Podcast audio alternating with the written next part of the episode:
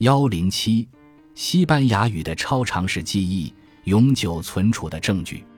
在另一项由巴利克完成的研究中，对西班牙语的记忆被发现持续了超过五十年。七百三十三名在高中学习过西班牙语的学生参与了该研究，他们需完成包括阅读理解、词汇的回忆与再认、语法以及俗语等题目的测验。总的来讲，巴里克发现，当初越是认真学习西班牙语，后来测试里的表现就越好。然而，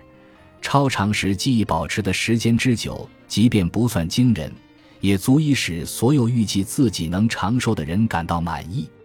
关于西班牙的知识，在起初三年中减少的最快，接着似乎进入一个稳定状态，持续三十年左右，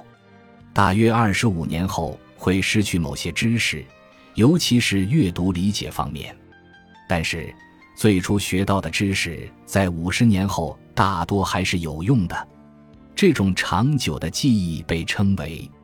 由此看来，西班牙语可以在很长时间内保持着相当的有效性，其他语言很可能也是如此。